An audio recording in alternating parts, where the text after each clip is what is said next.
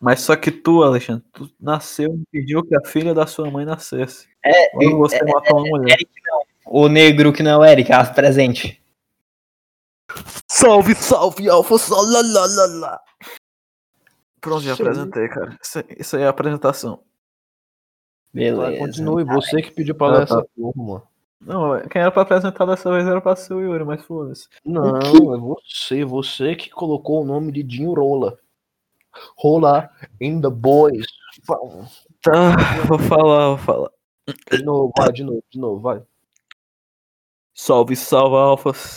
Hoje eu tô aqui com o protagonista do podcast, o, o poderoso Oi Pai, e seu coadjuvante e ajudante, João Alexandre, e a gente vai tratar do Nioh hoje.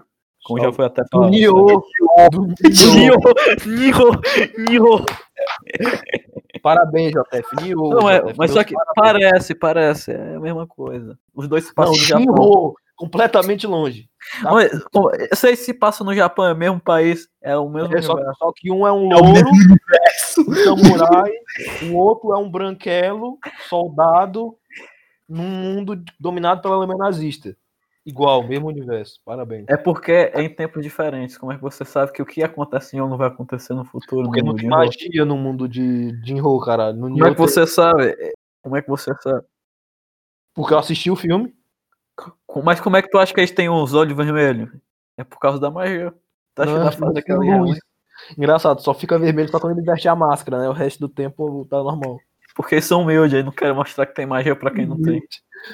Não, só pra que eles vão matar, é? Alexandre, Alexandre, eles só não usam a magia, mas com certeza existe magia naquele mundo. Eu acho que isso aí foi uma boa apresentação.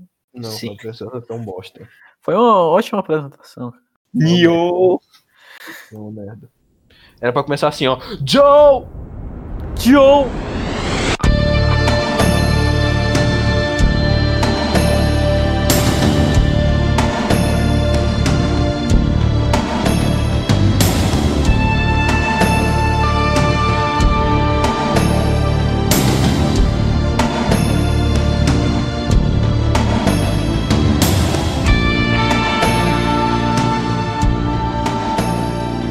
Salve, salve, Alfas! Como já foi tratado aí no Instagram, hoje a gente vai falar do anime barra filme de Jinro. Quem tá aqui comigo hoje é o poderoso Oi Pai. Que... Já conhece meu poder. fa- fala aí, fala aí. Mo- Mostra seu poder pro público. Oi, pai! E também o, o Joe. O Joe também tá aqui. Pampa. E o que é o Jinro? Ninguém me perguntou, mas eu vou falar. O Jinro é um anime que trata de uma história alternativa de como seria se o Japão tivesse perdido a Segunda Guerra Mundial, mas não pelos aliados, e, não- e sim pela Alemanha nazista. E o que acontece no Japão? O Japão acaba se tornando um estado autoritário, já que não- a democracia nunca chegou no Japão, já que os aliados não ganharam. E o anime demonstra todas as consequências desse estado autoritário na população. O país aí tá num constante crescimento, só que embora haja crescimento econômico, a população não recebe diretamente esses benefícios. A população sofre com desemprego e com a urbanização desenfreada na cidade. Tem favelas, pessoas morrendo, o que acaba dando tendo como consequência tensões no público. O público fica puto e quer ir atrás do- dos direitos dele. Então, como represária, o governo acaba montando três fontes de poder, três organizações governamentais que têm um poder no universo de Nioh, que é o a polícia secreta, a polícia militar e a unidade especial. Capital. Hã? Polícia da capital. É. E cada um tem sua determinada função. Só que eles não são colabora- colaborativos, se enfrentam pra ter o poder. Não é har- harmônico a situação do poder no mundo de Ho. E dentro desses três poderes que não são nada harmônicos, a gente acompanha um soldado que o nome dele é Fuse, dentro da unidade especial, que é a Wolfpack. O que é a Wolfpack? É basicamente a polícia de choque. Eles têm umas armaduras que são muito potentes e têm um armamento pesado. Eles basicamente lutam contra as células terroristas que estão atacando o governo. E também somos apresentados na a polícia secreta como a partir de um amigo do Fuse, que o nome dele é Remy, que, que treinou junto com o Fuse antes de se tornar parte da polícia secreta. Que eles pensam que são só boatos. Eles pensam que são só boatos no começo. E quanto à polícia militar, não é muito bem falado dela, é só mostra no começo um protesto e ela agindo lá. E basicamente é isso o universo de Jin-Ho. Quando você começar a assistir, vai ser introduzido isso aí logo no começo, que eles dão uma historinha, um prefácio do que vai acontecer. Fala do que aconteceu com o Japão, fala do estado da população. É um- uma história que realmente tem uma construção de mundo interessante. E quanto a vocês, vocês têm alguma coisa a acrescentar? Sim, é, o, o mais interessante do universo do, do Jin-Ho é porque ele mostra em pequenos detalhes realmente a influência da Alemanha nazista, por exemplo. Os militares que aparecem no começo e ao longo da história, eles usam a roupa padrão dos militares e com a- um, um símbolo vermelho no braço. Não, não, tem, não tem uma faixa, mas é um símbolo vermelho no braço. Outra coisa também que você percebe, que isso é legal para quem gosta de história, esses mínimos detalhes, são que os policiais eles usam Fusca. E caso não saiba, o Fusca foi um carro construído na Alemanha nazista. né?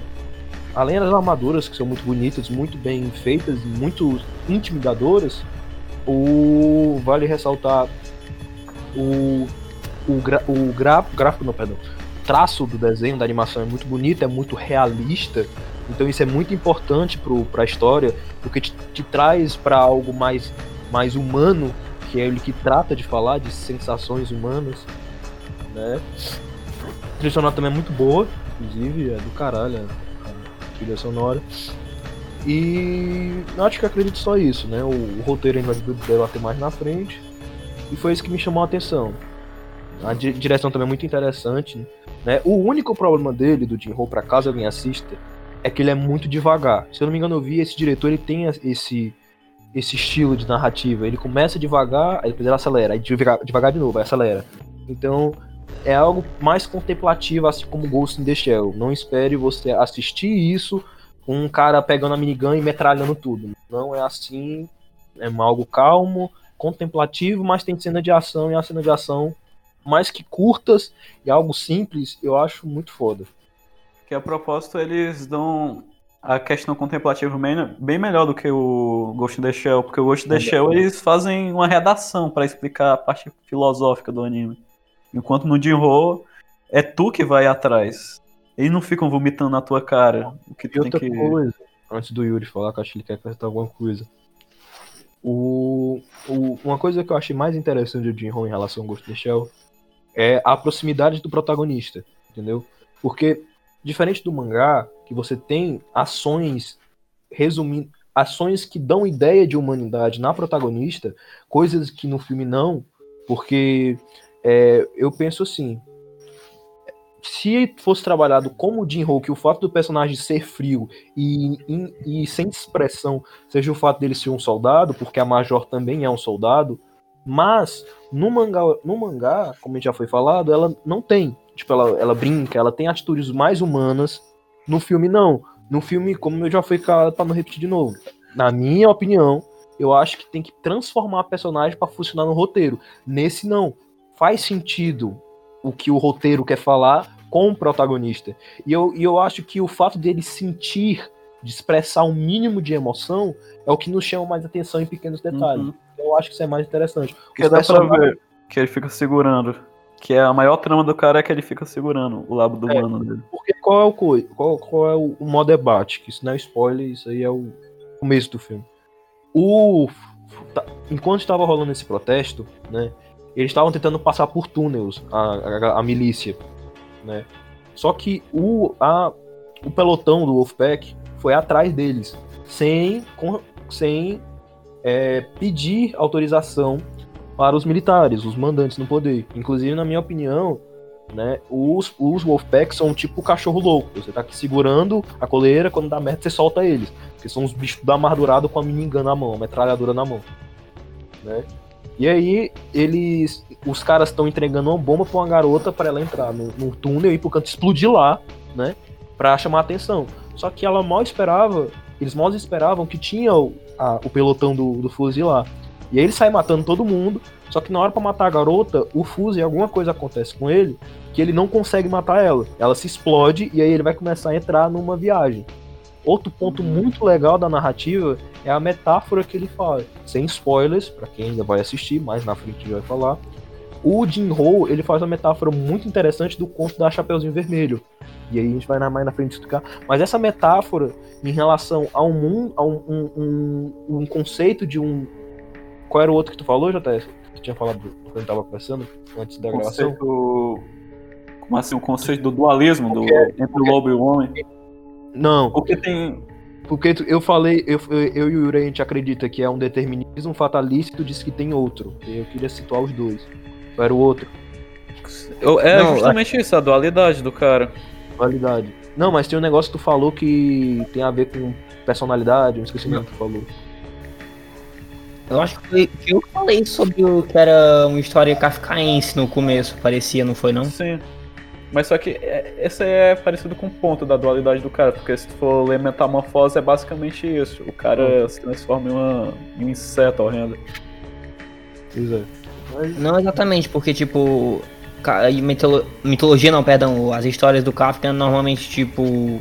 Não importa o quão bizarro aconteça alguma coisa, ele, o protagonista ele, ele nunca vai entender e ele vai estar sempre sob controle de alguma entidade. Isso é os livros do Kafka, na maioria deles. é, mas o que eu já até quis pegar não é isso, é o lance da dualidade do, do, do animal e do ser humano que se mesclam.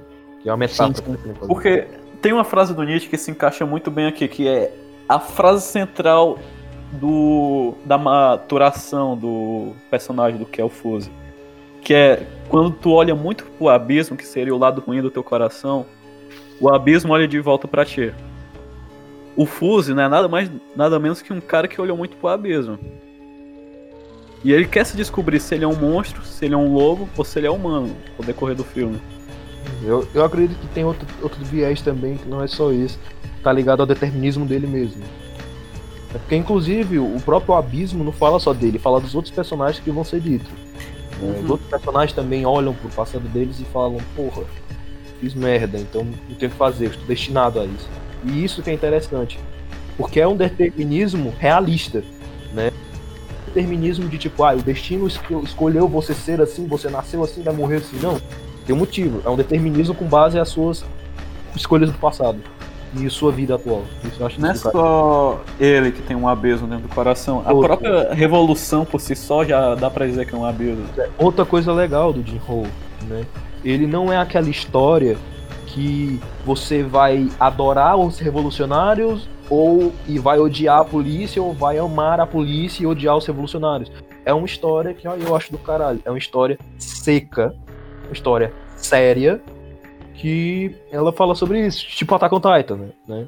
O problema, né, é que nos dias de hoje esse tipo de história é meio complicado, muita gente tem interpretação. É só pegar como exemplo Attack on Titan. Tipo, tá, tá na cara. O roteiro já deixou na clara. Tá, na clara, na clara, é um ovo. jumento. Deixou, deixou na cara que é algo que é, é sobre guerra, é sobre tristeza, é sobre existencialismo, sobre que o mundo tá uma bosta e que tipo não existe heróis e vilões né, dentro desse contexto, existem pessoas que são lobos e que tornam os outros chapeuzinho vermelhos. Só que esses mesmos chapeuzinho vermelhos são lobos e fazem os outros chapeuzinho vermelho. Então é isso que a, essas, a obra, né, quer tratar. Isso eu acho do caralho. Então, Que, que isso é até uma, fa- uma falta em anime shonen, que toda vez que você assistir um anime shonen é só o bem e o mal. Os personagens não têm o bem e o mal no coração. Ou só tem personagens bons e personagens maus, não tem um meio termo. às vezes a- a- é, aparece lá um anti-herói que sempre é um personagem fodão. Ou é um herói que se fudeu tanto que ele tem essa linha da, da maldade e do bem. Porque ele errou, ele entendeu que ele errou e faz o bem hoje em dia. Mas de resto. Que o Attack on Titan se destaca, porque, na minha opinião, da, da, da quarta temporada pra frente, É, na verdade, da terceira temporada pra frente, já acabou esse negócio de história de herói e de vilão. Você começa a entender que são pontos de vista. E a quarta temporada ela prova. Quando, você, quando o Yuri for assistir, não quer dar spoiler, porque o Yuri é viciado, ele é louco por esse, esse anime. Né? A quarta temporada deixa na cara isso. Só que esse é o problema que Jim Ho fala e eu queria acrescentar isso, né? já que a gente tá falando desse lance de dualidade, de lobo, de coisa. Que também aparece no Attack on Titan. Hoje em dia, a nossa sociedade ela necessita se, se segregar. É incrível. Você tem que ser de um lado ou de outro. Você não consegue entender as coisas, tipo, entender os pontos de vista. Ou você é de um lado, ou você é de outro. Uhum. Ou você é centrão e não sabe. Mas você não questiona, você só segue. Isso, infelizmente, é fodido. Mas, Yuri, acrescenta alguma coisa aí, macho, que tu achou massa? Hum, tem alguma coisa aí, meu? Fala.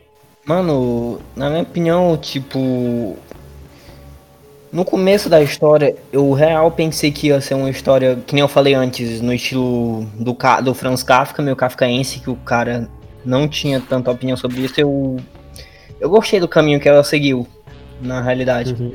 Então eu concordo com a Alexandre sobre o negócio do determinismo. Tipo, sem dar spoiler, mas você sente que o Fuse ele tenta fazer alguma coisa a mais, só que ele meio que ele percebe que não vai dar certo. Pois é. E quanto à construção de mundo, eu não posso falar muito sobre isso porque eu não tenho tanta autoridade para falar de história quanto os outros dois, mas para mim pareceu interessante. Uhum. Ah, se eu fosse dar minha nota para e também outra coisa também que eu antes de eu dar minha nota no caso, que eu concordo com o Alexandre, é que o passo do filme é, não, não é tão bom. Ele falou que, Já. tipo, tem momentos de rapidez e, e lentidão. Eu acho que é um pouco mais confuso que isso, que ele não sabe exatamente quando é que ele quer ser lerdo e quando ele quer ser rápido. Às vezes o passo é bem bizarro até. É porque assim. Mas isso eu aí eu já não senti quando eu tava assistindo o filme. Mas é porque assim, eu vi uma análise, né, dizendo que isso é do diretor mesmo. Por isso que eu falei que não parece que ele tá perdido, parece que é uma coisa proposital. E disse que isso é do diretor. Eu não sei se é verdade, eu não sei se eu tô confundindo com outra, outra coisas que eu li. Mas eu tinha lido, se não me engano, que o diretor ele tem essa mania do Jim. Ele tem mania de fazer esse jogo de ser muito lento, arrastado, e depois ter uma coisa, mas voltar a ser arrastado. Eu concordo com o Yuri que é um pouco chato, eu acho um pouco chato. Mas eu acho que pros momentos contemplativos é do caralho ter esse momento, tá ligado? E eu acho que pelo que ele trouxe, é bem mais legal não ser tão tanta ação, tá ligado? Inclusive, eu compartilho muito disso. É muito bom, é mil vezes melhor, que, tipo Joker, por exemplo. Vou fazer uma pergunta pra vocês. Quando vocês vão assistir, sei lá, um filme de máfia, é do caralho o jogo psicológico, mas você não sente o peso da morte, porque você é matando todo mundo. Tipo, morre gente pra caralho. Só que pega Joker, pega o próprio Jim Ho. São poucas pessoas que morrem no filme. E essas poucas mortes se traz mais pra um lado humano, entendeu? Porque fica, caralho, essa morte tem peso.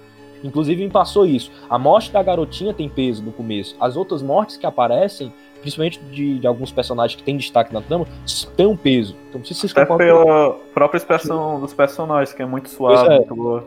E é algo mais realista, né? Ele tem, não tem mais. Ele não puxa muito Mas eu dizer aí, mano, desculpa eu, tipo, de boca, tá Acrescentei. Mano, mesmo que seja um traço do diretor, e eu concordo que ele ajuda em, em alguns momentos contemplativos, uhum. eu ainda assim acho que ele se arrasta um pouco mais que deveria. Tipo, uhum. eu entendo tu ter um momento de calma, depois um momento contemplativo, mas ainda assim eu acho que poderia ser um pouco menor esse momento de calma. Tô ligado. E fora isso, o Fuse, eu também entendo que ele tenta esconder as emoções, ele não quer se demonstrar, mas mesmo assim, ele normalmente, a maioria das emoções e a complexidade dele é mostrada mais por ações do que propriamente por expressões dessas coisas. É eu acho isso interessante. É. Só que ao mesmo tempo, ainda assim, eu achei ele meio robótico.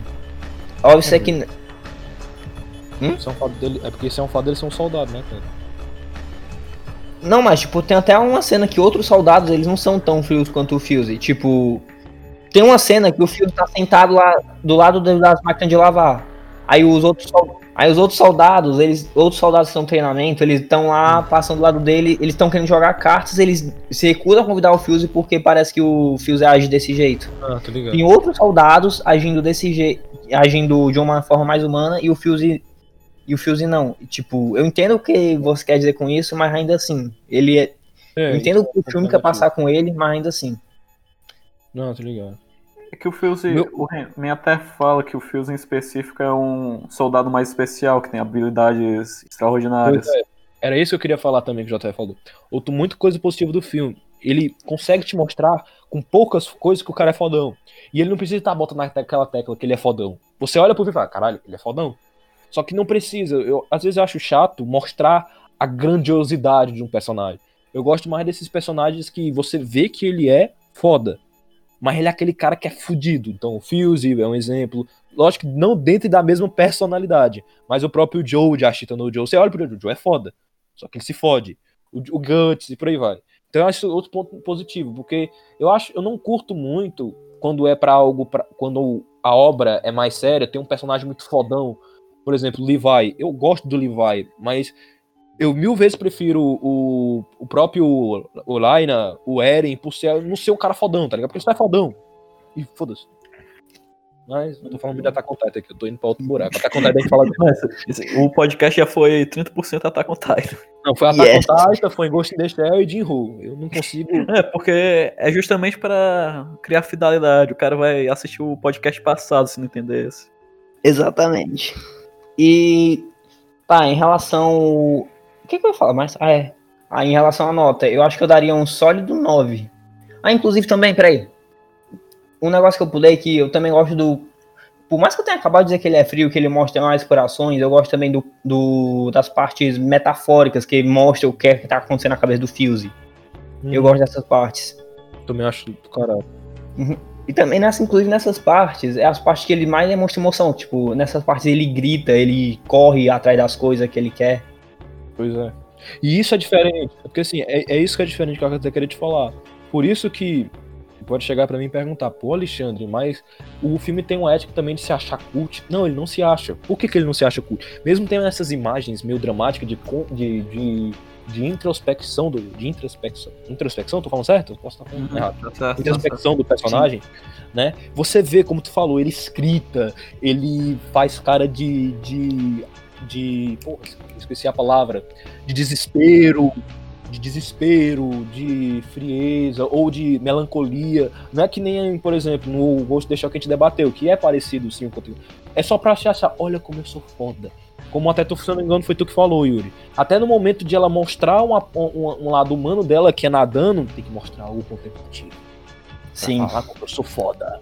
Então eu acho lá mais legal esse Jim Ho, porque ele é seco, entendeu? Eu gosto Uhum. desse seco, esses filmes humanos, esses filmes mais go- gore, entendeu? Por mais que ele não é violento, tá, tá, tá, sangue, mas ele é muito gore, mas dele, ele é lento, ele é arrastado. Tu fica mal. Mano, no final do filme eu fiquei mal. Sim, realmente. Você fica mal. Cara, é desesperador. Inclusive, antes da gente começar a entrar no spoiler, qual é- quais são a nota de vocês? Eu já dei meu 9 e vocês dois, o que, é que vocês acharam? Cara, o tanto que eu me abalei pelo que eu senti com o filme, eu daria um 9, mas só que eu não consigo encontrar um defeito objetivamente nele. Eu não consegui perceber o passo arrastado do filme. Eu também não. Por mais que eu reconheça que a arrastada eu também não senti. Eu assisti de boa assim, ó. Um dia. Aí, objetivamente, eu não sei dar um defeito pra ele, então acaba ficando um 10. É o que eu sou convencido é que seja um 10. Por mais que o que eu senti tenha sido um 9. Uhum. Eu, eu vou fazer o seguinte, eu quando eu assisti, eu tava indo entre um 9 e um 8. Por causa que eu gosto de botar um pouco, porque eu tava pensando, não, eu pego pro JF, né? Qual foi a nota? 9, eu, caralho. Todo câncer. É porque eu também não queria ver se eu tava pensando só com o, o, o filme, que eu gostei pra caralho do filme. Aí eu vou perguntar pro Ori, eu tava, mano, o Ori vai meter um 7, mano. Aí fudeu, meteu um 6, aí o Yuri 9, eu, aí caralho. Ela deu 9. Mas eu concordo com o JF, eu acho que compartilha um pouco disso mesmo. Por mais que eu veja os defeitos, mas eu vou fazer o seguinte: pro filme geral, eu dou um 9. Tá ligado? Eu concordo com o Erei.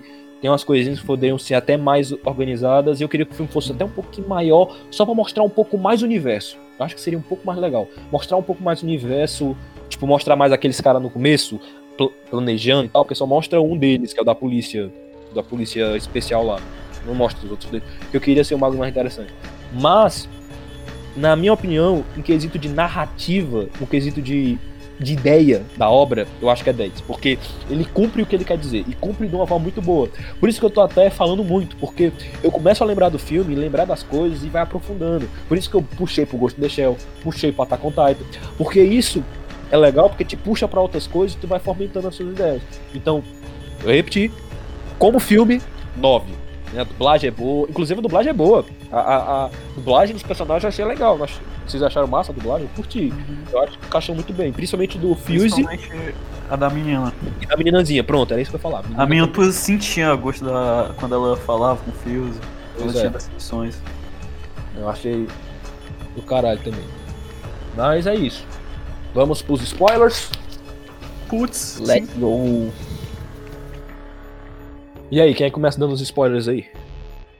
Ah, a gente começa de onde a gente tinha parado, que é quando ele vai lá e mata a menina dentro dos túneis.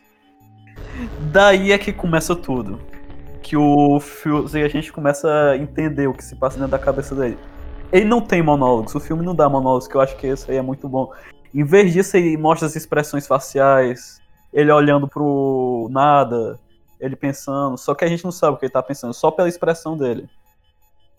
E daí o passa pro pra cena que o Fuse ele é Posso só ele acrescentar é deposto. contemplativa que tu falou? Pode falar. Que é mais uma vez em comparação ao outro, pra eu provar. Exi para mim, existe uma diferença de tipo, por exemplo, olha como é algo mais humano, né? Porque é, eu, quando eu tava assistindo, tentando lembrar agora, eu tive essa sensação.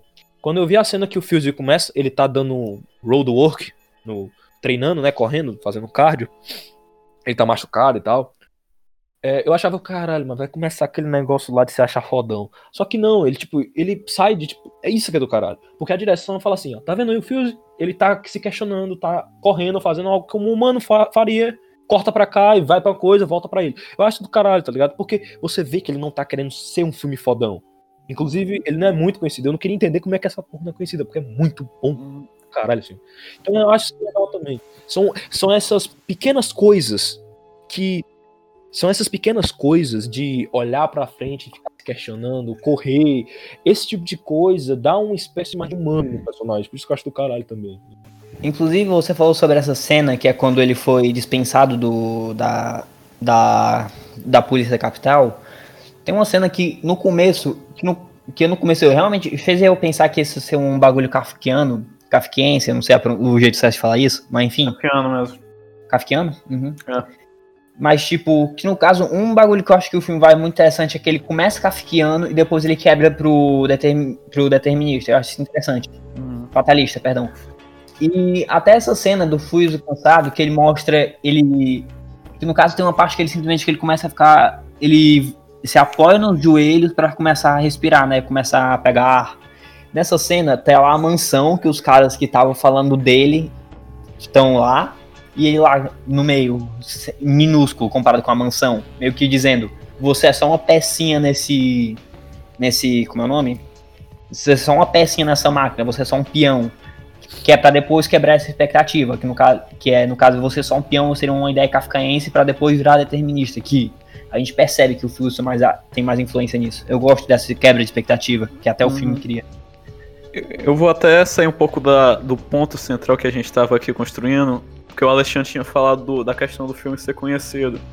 O filme tem, por causa da estética dele, ele acabou sendo muito popular entre alt-right, que é a direita alternativa, é muito popular entre fascistas, esse pessoal. Por mais que o filme ele não tenha nada de fascista, é muito mais uma questão de humanos contra humanos do que autoridade por si só. A estética, como o Alexandre disse, é uma mistura do- da estética japonesa com a estética alemã, que acaba atraindo muito esse pessoal. Mas o filme não tem nada disso. Só queria só acrescentar uma coisa, porque a gente não explicou o que é determinismo. Só tu explicou kafkaísmo, mas a gente não explicou determinismo e fatalismo. Putz, beleza. Pensei agora, que é fatalismo. É, determinismo. Então, vamos lá, pessoal. É, determinismo, os meninos correm se eu tô errado. Determinismo é, é como se- é o lance do destino. Você tá determinado a fazer aquilo. E o fatalismo é quase a mesma coisa. Na verdade, não é determinismo fatalista, é exi- existencialismo fatalista. É palavra certa. A gente tá falando de determinismo e fatalismo é com a mesma coisa. O existencialismo é aquela coisa contemplativa, que a gente sabe. E o fatalismo, como determinismo, é o lance do destino. Você está predestinado a fazer aquilo. Então há várias obras que trabalham isso. Jim Roll trabalha isso perfeitamente. Aham. Fata. fa- fatalismo, se não me engano, é destino, se não me engano. Uma coisa assim. É o conceito de amor fati, aceitar É. as coisas como elas são, né? O- Só a questão de- do destino, aí não tá só aceitando o destino. É. Peraí, se eu não, não, me engano, fata é de- destino em latim. Não, não, amor fati é amor aos fatos, amor como as coisas são. Ao teu meio. O meio do Fuse era esse. O coração Não, mas dele aqui, era esse. Fata, vem do de- fata é do latim destino. Por isso que fatalismo. Né? A história é Não, isso. eu, gente eu tô falando fati com F-A-T-I. Aham, tô ligado. Ah, e era. Não, eu só queria acrescentar mais uma coisa que isso é muito comum na ética do soldado japonês. Que o soldado japonês ele é extremamente fatalista. Se tu for ver as estatísticas da Segunda Guerra Mundial, o soldado japonês era o que mais matou. Enquanto os alemães tinham uma proporção que cada alemão tinha uma média que 20% desse exército matou alguém no, do, univer- do exército soviético, os japoneses, 70% deles tiveram coragem de atirar no, no chinês. O exército japonês era muito mais violento do que todos os outros exércitos. Muito mais disciplinado.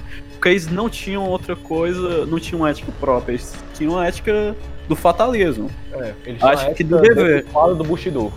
Né? Uhum. O Bushido, o caminho do guerreiro, e aí você morre com honra.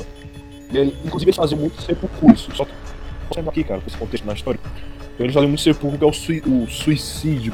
Não seria muito respeitoso, mas- grande não é o suicídio, que ele abre a barriga dele pra sentir dor e o cara tem que cortar a cabeça dele, se eu não me engano. É cortar a cabeça, né? Porque se não cortar, é desonrado. Tem que cortar a cabeça. Ou corta a cabeça, ou tem que cortar no período que não mate, que não corte a cabeça dele. Só corta e ele morre. É uma dessas duas coisas que eu não lembro.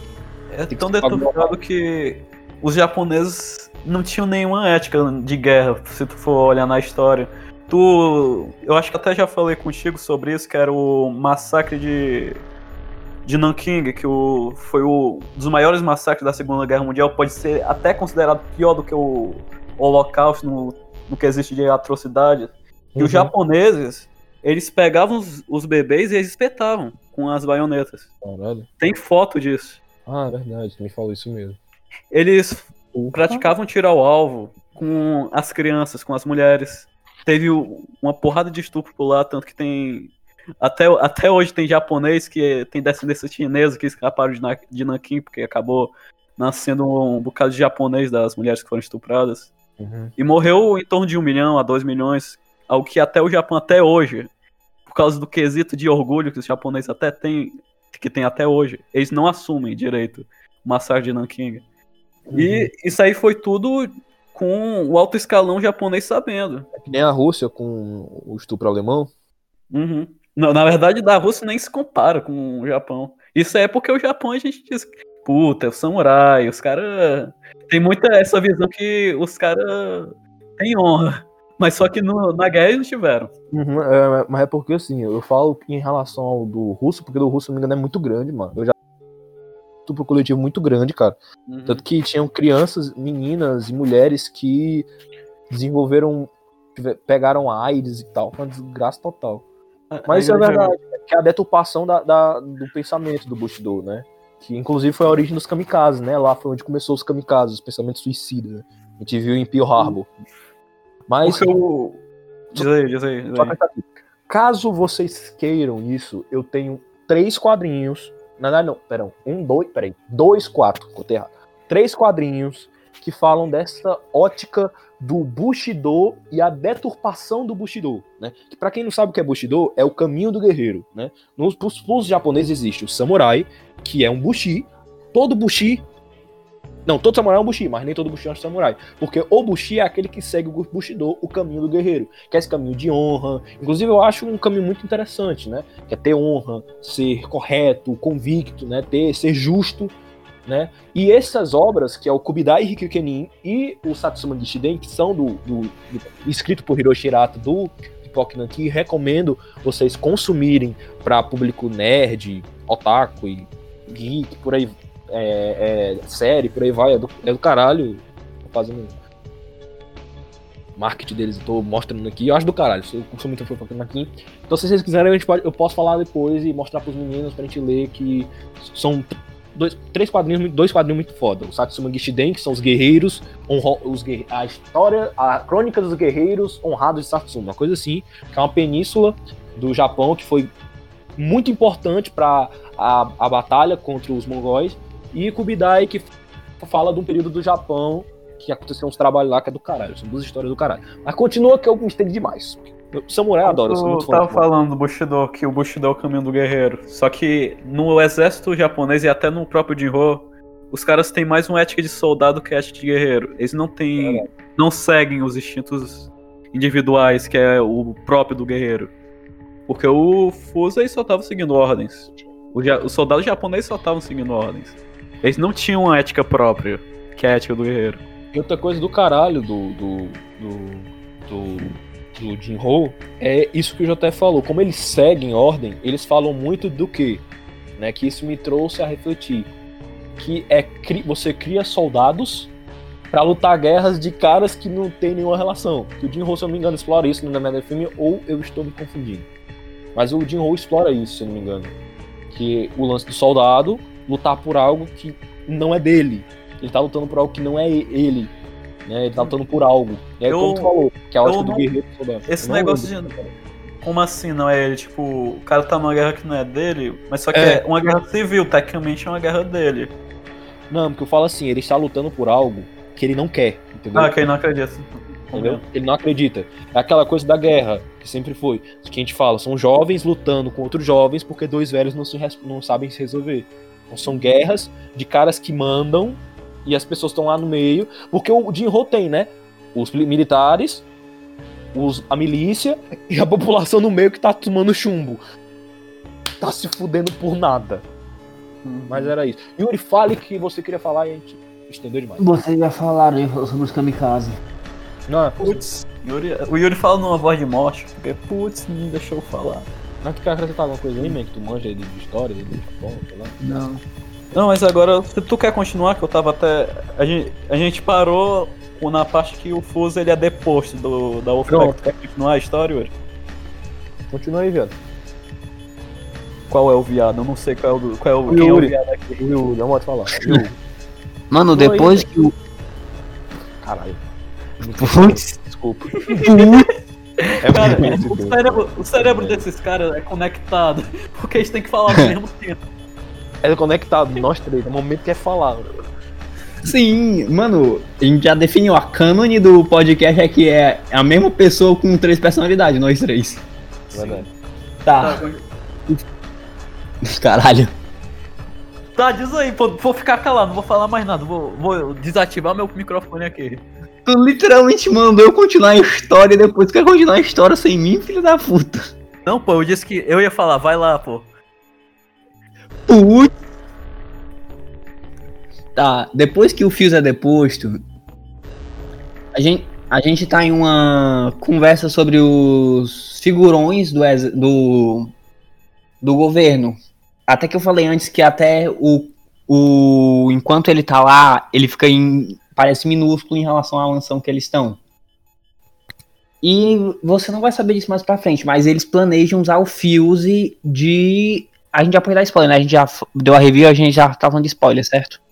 E o que eles querem fazer, eles querem usar o Fuse de um martir. Eles querem usar o Fuse pra ser o motivo de acabar com a brigada dos lobos. Que é o Wolfpack, no caso. Tanto é por isso que eu achei que ele era kafkaense, porque ele é só uma pecinha no meio de um mar que ele não vai entender, que ele não seria capaz de entender. E qual era o plano para eles fazer isso? Eles, que, no- eles queriam que um deles mandasse o, no caso, um amigo do Fuse antigo, desse uma carta para ele diz- dizendo onde estava o túmulo da mina que ele não atirou, que se explodiu no caso, né? E nisso, quando ele foi lá, tava uma, outra, tava uma outra menina que era bem extremamente parecida com ela, que se disse a irmã e começou a desenvolver uma relação com o Fuse. Tudo isso planejado. Por enquanto tá uma história bem kafkaense, certo? E depois disso, que o Fuse começa a formar uma relação com essa menina. a não, detalhe, a gente também tá falando, recebendo. Recebendo, entre aspas, como é o nome? Boatos sobre a brigada, sobre uma divisão secreta de contra-inteligência. A gente não confirma, é só boatos por enquanto. E nisso tem um momento que ele. que o. Mas qual é, qual é o objetivo dessa menina deles botarem essa menina com Fuse? Eles, essa menina tem um histórico de terrorista. Eles querem armar um conto em que o Fuse e ela se encontram em um museu. Pra nesse museu eles dizerem que é uma terrorista passando uma bomba para um aliado. Só que esse aliado está dentro da brigada do, do da, Wolf, da Wolfpack. Uhum. Só posso só acrescentar uma coisa que acho que tu esqueceu de falar. Isso aí é uma armação dos outros dois poderes. Eles querem ter um monopólio para si só, querem unificar. Mas para isso eles precisam destronar o Wolfpack, porque o Wolfpack já criou muito poder dentro do Estado japonês. Era só isso mesmo que eu queria falar. Pra o pessoal Sim, eles querem unificar, unificar os, os militares do Japão. Só que tem um porém. Quando a gente chega lá, o Fuse, ele simplesmente ele consegue. No caso, todos eles têm uma armadilha lá. A menina está lá, só que ele está completamente cercado do, pelos militares. Só que o Fuse, devido à fodelância dele, ele consegue. Conseguir, ele consegue escapar, ele consegue pegar uhum. a menina e escapar. É porque ele já tinha deduzido que. Sim, Inclusive, é nessa parte que eu, diz, que eu digo que tem uma quebra, que ele passa de kafkaense para fatalista. Porque o Fuse sabe o que tá acontecendo. Ele, ele disse, ele já presumiu aquilo tudo. O que é um bagulho que no, em Kafka jamais vai acontecer. Vocês têm alguma coisa a acrescentar? Uh, era. Acho que é, uma, é um ponto que acredito talvez seja melhor falar na conclusão, mas acho que dá para falar que. Vocês concordam que seria melhor um Estado centralizado nos, em vez desses três poderes militares que eles têm? Qual que vocês acham que seria o melhor? O, os três poderes ou um Estado único? Cara, de mesmo, militar? mesmo com, com um poder, eu acho que isso aí ia subdividir. E querendo ou não, eu acho que ia, se separ, ia separar em duas, porque eles iam ter que ter alguma polícia secreta pra milícia não, no, no, no ver, tá ligado? Mas eles seriam aliados, né? No caso, esses três poderes não são aliados de jeito nenhum. Não, eu acho que a polícia, a polícia secreta é aliada sim dos militares, inclusive eles fazem por eles. Mas não oficialmente, meio. Eles, eles iam falar que essa aliança só vai poder acontecer depois. Eles seriam mais unidos. Mesmo que isso aí acontecesse, eles tiveram uma ruptura, eles iam ser mais unidos que o normal. Uhum. É porque pra mim, na minha visão, narrativamente, você tem a polícia militar e a polícia a polícia dos militares, a polícia normal, tipo, o Estado e essa polícia especial de um lado e a contra-inteligência do outro, que é a, o, a, poli, a, a, polícia do a contra-inteligência que é o grupo do do Fuse, do, né? Eu acho que o Estado ia ficar muito mais autoritário se fosse centralizado em um único poder. É. Porque olha, se tem três poderes, um pode derrubar o outro vamos supor assim, a polícia secreta, a polícia, os militares, eles querem dar um golpe. Aí chega lá, a Wolfpack dá um pau neles. Até. Mas. Ah, Mas talvez essa separação também possa fazer referência à Alemanha nazista.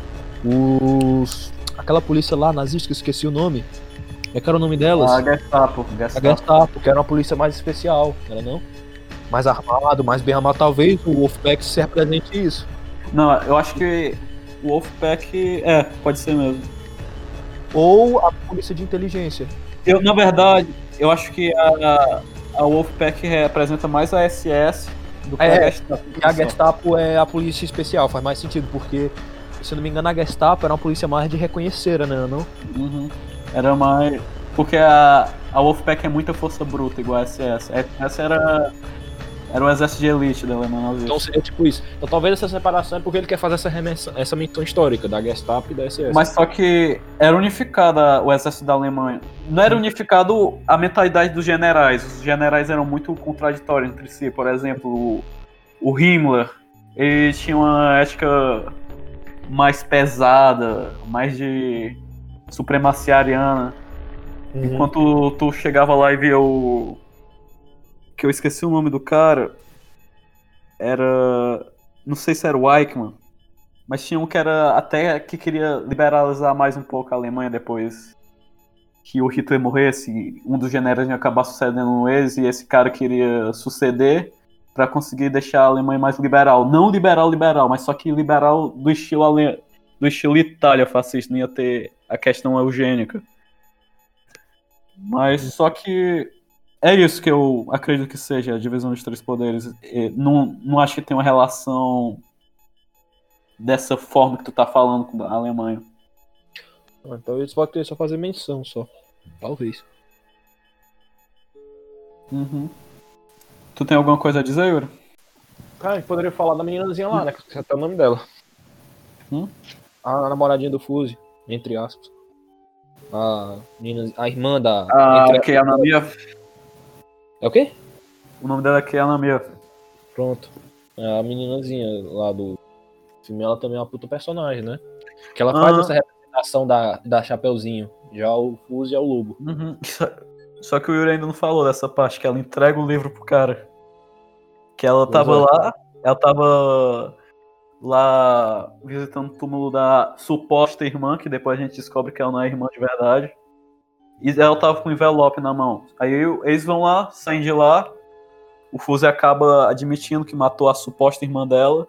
E ela fala assim: Eu te perdoo. Entrega esse envelope pro Fuse. O que, o que que tá dentro desse envelope? É o livro da Chapeuzinho Vermelho. Porque o que o diretor queria fazer com esse filme? Queria falar da, do conto de Chapeuzinho Vermelho, só que remodelado para os dias atuais. E é a partir daí que começa a ter a narrativa da Chapeuzinho Vermelho simultaneamente ao Jinro. Que eu acho que isso aí é o mais próximo de monólogo que a gente tem no filme. Mas era só isso mesmo. Agora continua aí, Yuri, de onde tu tinha parado. Eu nem lembro de onde eu tinha parado, Eu viado. tinha parado quando ela. Na verdade, acabei continuando por ti, que é quando ela entrega o envelope pro Fuse. Na real, acho que eu parei na frente, que isso foi antes do da emboscada, não foi não? É, é, foi antes, foi antes. Ah, então parei na emboscada, certo? Uhum. Tá, e nisso, depois que eles começam a fugir, de- no caso isso é depois que o Fuse e a, e a como é o nome da garota, JF? Ok. A Kay. Ele e a Kay já tem, já tem mais ou menos uma relação formada. E nisso, o Fuse, eles até, o Fuse, o a Kay até sugere, vamos fugir daqui para um lugar que a gente nunca foi, que também é uma referência que ninguém vai conhecer eles, no caso. Que, que isso é uma referência que te foi falado antes. Aí o Fuse, não, eu ainda tenho alguma coisa para fazer aqui. O que tá levando um pouco mais ainda longe do Kafkaense que eu pensei que era no começo, cada vez mais pro. pro. como é o nome? Pro lado fatalista. Sim, sim. E até essa é a maior revelação do filme, inclusive, que eles vão pra dentro do esgoto, que anteriormente. Que o Fuse descobre que o amigo dele lá da, lá da Polícia Especial tinha traído ele. Esse corte foi meio desnecessário, pra ser honesto. Desculpa, mas é porque eu precisava falar. Porque eu, não explicaram que o amigo dele traiu o Fuse. A gente tinha explicado, não Tinha? tinha explicado. Acho que sim. Eu acho que não. Ah, mano, tipo, o, dá a entender que o Fuse ele entende isso no momento que ele.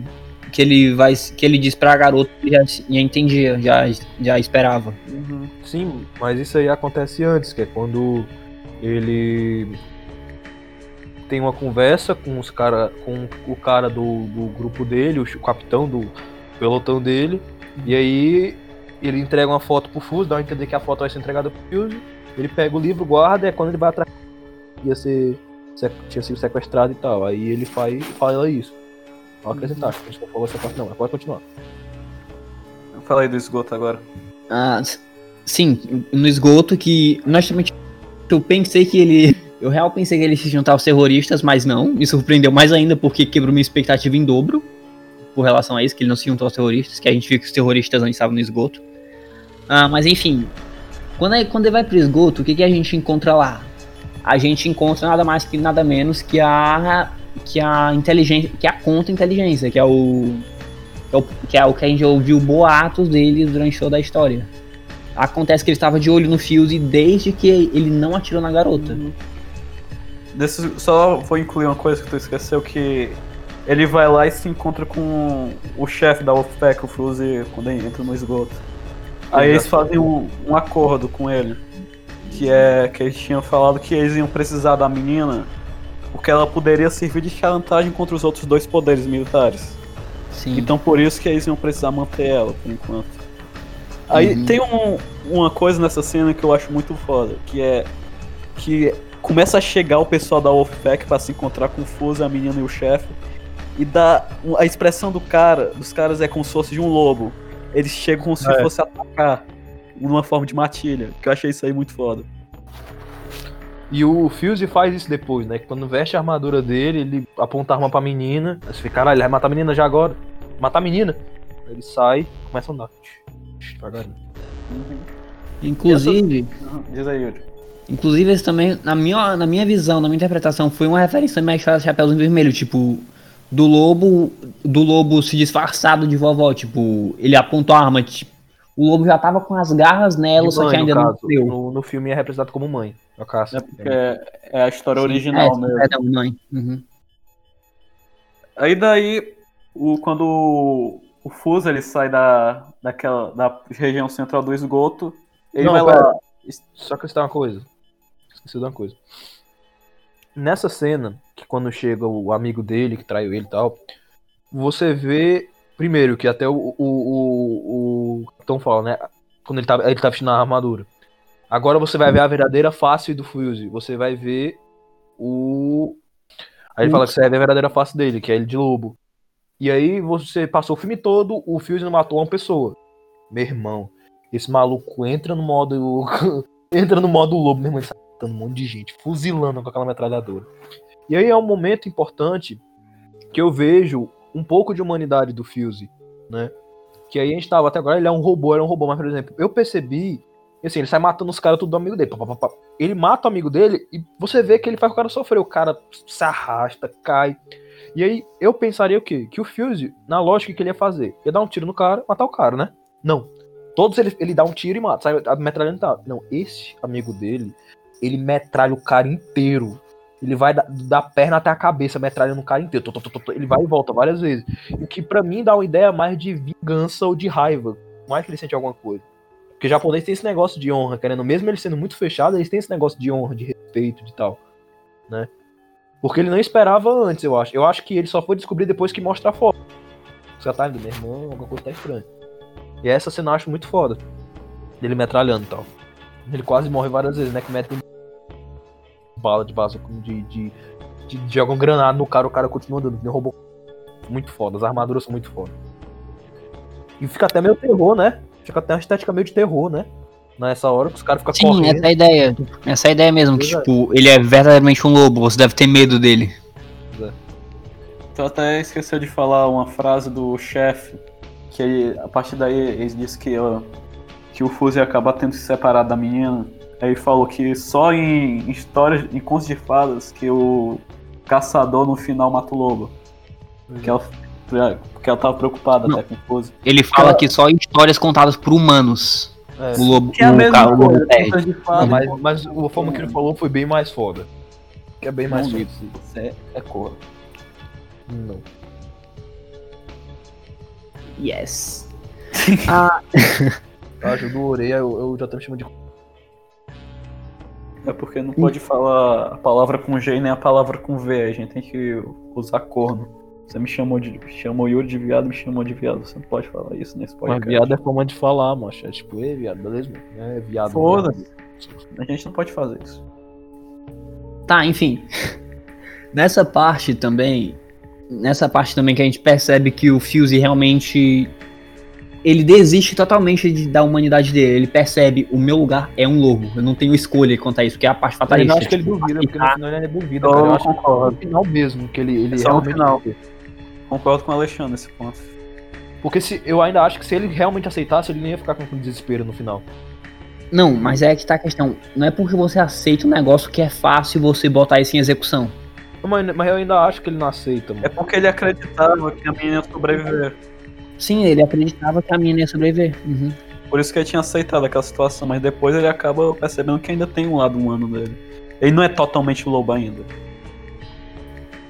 Sim, mas naquele momento ele pensa que é. Não, aí, aí ele pensa, aí de maneira lógica. Na verdade, foi morto de maneira lógica. Determin...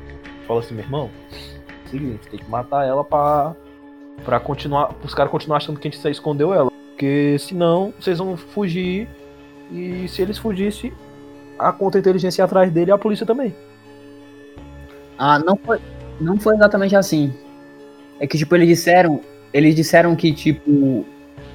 Tipo, a maior arma deles era a menina.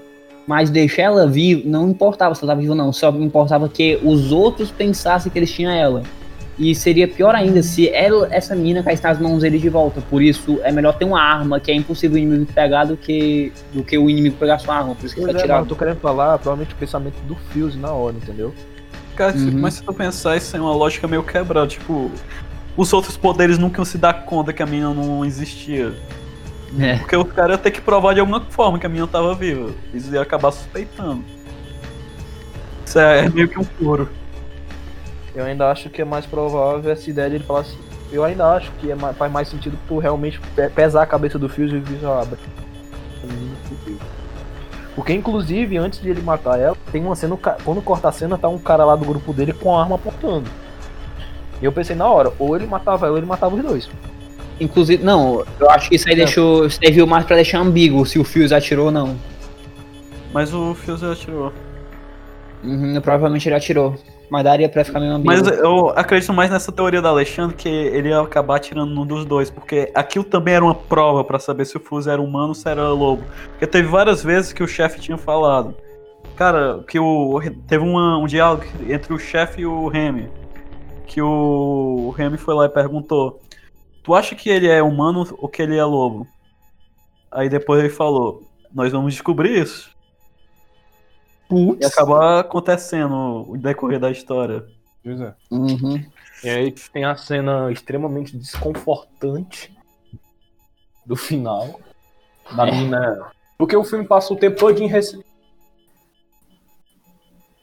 da. Da Chapeuzinho Vermelho, né?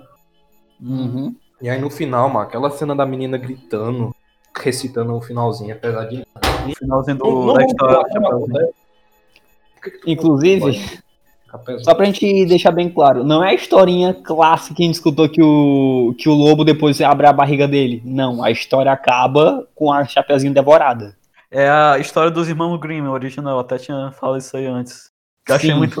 Porque é a história mais realista, é a história que os caras queriam passar com o filme. Era essa aí mesmo. Inclusive, até um. Tipo, as analogias vão até um pouquinho mais a fundo do que simplesmente o lobo que devorou ela, porque na história dos irmãos Grimm, o, o lobo também meio que tentou ganhar a confiança dela. Tipo, ele, ele deu, a- entre aspas, carne e vinho pra ela, sendo que era a carne da mãe dela e o sangue de- da mãe também, mas enfim. Ele tentou dar, concorrer a confiança dela, que o, o Fuse também fez. Mutuamente com a mina, tanto é que tem uma cena que eles se beijam. Só pra no final ele ter que, ele ser forçado a mostrar as garras. Uhum. Porque esse é o destino de todo lobo. Tem várias vezes que o Fuso ele acaba mostrando pra menina que ele é um cara confiável, igual na história do, do lobo. Que o lobo, Sim. que, por exemplo, quando a menina vai beber o sangue, o lobo vai lá e fala que é vinho. Pode ser isso aí relacionado com o beijo que o Fuso acaba dando na menina. Dá pra Uhum. ver que o lobo na história ele, ele ele resiste um pouco a comer chapéuzinho vermelho, do mesmo jeito que acontece com o Fuse. Porque ó, o cara é um lobo. O cara poderia ter comido a chapéuzinho vermelho logo de cara, mas aí não fez isso. O lobo na história de Chapeuzinho, ele tinha hesitado um pouco. Do mesmo jeito que foi com o Fuse. Uhum, eu ainda acho que o Fuse também tem mais uma relação de, da ligação pra ele se sentir humano e pra ele amar alguém. Mas depois ele vê que não tem mais jeito, que ele, ele pelo menos que eu acho, que deveria ter passado na cabeça dele. Se eu não matar ela, os caras vão vir atrás de mim. Como é que eu vou fazer pra fugir? Isso eu vou mostrar as garras pra ela, né? Só que ele esqueceu também que o a outra pessoa também é um lobo, né? E aí, quando eu sim, foi como falou, ele, ele esqueceu dessa coisa, que todos nós somos lobos das nossas próprias ideias. E isso é o final pra mim complexo do coisa, o que me trouxe até pensar, e me deixa muito contemplativo em relação a isso. Eu disse, mano, até eu pensei pra mim, né, até que ponto nós somos os nossos próprios lobos, nas nossas próprias ideias. Que retorna o que eu falei na, na metade, no começo do podcast, dessa segregação, cara, que nós somos lobos enfren- ma- enfrentando, machucando outras chapéuzinhos vermelhos, enquanto essas chapéuzinhos vermelhos são lobos que nos machucam. Então, até que ponto? Porque mesmo que o Fuse seja um lobo, ele, ele tem influência certa da, eh, pelos, pela milícia, porque ele se sentiu abalado pela morte da menina, então ele foi atacado. Então é isso que eu fico questionando, tá ligado? cara tem um lado humano. Entendeu? Do, até que ponto. E aí isso não traz reflexão, isso é do caralho. Pra gente entender e analisar, porque ao contrário dessa história, nem todos têm um destino determinista. Na verdade, não temos um destino fatalista. Né? A gente pode se questionar, a gente pode duvidar, a gente Uhum. pode lutar pela nossa liberdade. Então é isso que o filme trata, né? Inclusive, uma coisa que eu achei. Eu, não, eu achei. Eu tenho uma sensação minha assistindo o filme. Depois que dá o tiro, eu jurava que ele não tinha matado ela, porque quando corta não tem mais ninguém. Matou não. Ele fugiu, saiu correndo. Mas eu falei, não. A probabilidade dele ter saído era muito pequena. E aí. Inclusive, eu não acho que o Fuse tava pensando em fugir. Tipo, ele fala que. Tem um momento do filme que ele fala que, entre aspas, o lugar. Ele não consegue explicar do porquê ele entrou na brigada, mas ele diz que é o único lugar que ele sente que ele pertence. Eu não acho que nem ele sequer pensou em deixar a brigada em momento nenhum. Quando eles disseram, você vai ter que matar a mina, ele ficou agoniado, mas porque ele tinha que fazer isso. Eu acho que ele nem pensou em fugir. Só ficou agoniado por, pela própria ação. Eu acho que ele pensou na probabilidade de matar a menina de quem ele amava. Eu acho que ele amava a menina. Ele não, ele não, não, mas ele não achava que ia ter que matar a menina. Tanto que ele Pois ficou é. surpreso quando falaram isso aí pra ele na hora. Ele, Eu achava tinha, que a menina ele, tinha, ele tinha esse pensamento de querer de acabar com aquilo, ou de liberar ela e ele voltar pra matilha dele, ou de ele ir com ela. E cara, o rosto dele, quando ele recebe essa notícia que ele vai ter que matar a menina, é muito, muito desesperador. O, final rosto é da menina desesperador. também. É tudo muito desesperador o final. Exato.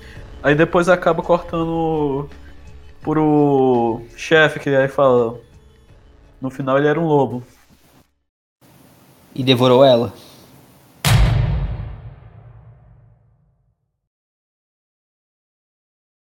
E agora, vocês têm algumas considerações finais a dizer sobre o filme? Não, não acho que não, eu já falei o que eu tinha que falar já. Não, acho que seria melhor a gente terminar com isso aqui. Pera aí, deixa eu pesquisar aqui na internet. Só quero terminar com isso aqui, ó. Ó, só quero terminar falando isso aqui, ó. Esta coisa é como um lobo. Esta coisa é um lobo. Portanto, é algo pra ser banido.